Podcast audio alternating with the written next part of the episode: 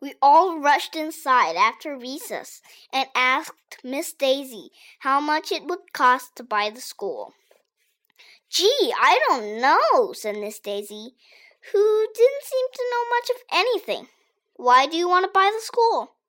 We want to turn it into a video game arcade, I told her. What a great idea! She beamed. I love video games. There are so many schools and so few video game arcades. It makes perfect sense to turn some of those schools into video game arcades. I'll arrange a meeting with Mr. Klutz tomorrow so we can ask him if we can buy the school. But right now we have to go to Mrs. Cooney's office. Mrs. Cooney's office is down the hall from our class.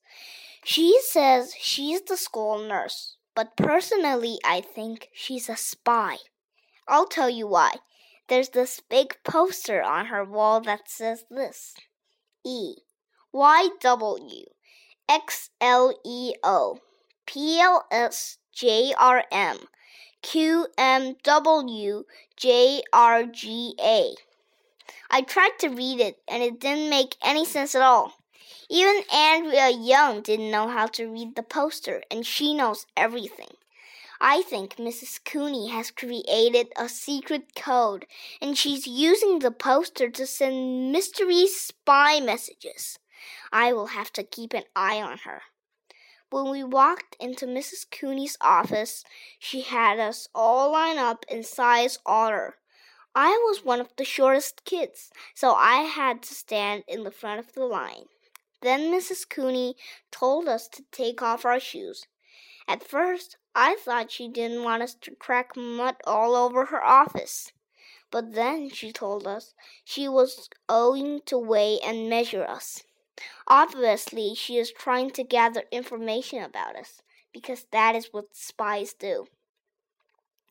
My friend Billy says that the heavier you are, the smarter you are, because heavy people have bigger brains. But I think Billy just says that because he is overweight. I weigh 52 pounds. Mrs. Cooney showed us this awesome ruler she has. It is made of metal and stretches out six feet long. When she presses a button, the whole thing shoots in her hand and disappears like magic. That is cool. I bet she has lots of other spy tools too. She wouldn't let us play with her magic ruler, but Mrs. Cooney ran around measuring everything. She showed us that the bench we were sitting on was 17 inches high. The door to her office was 30 inches across, and her foot was 12 inches long.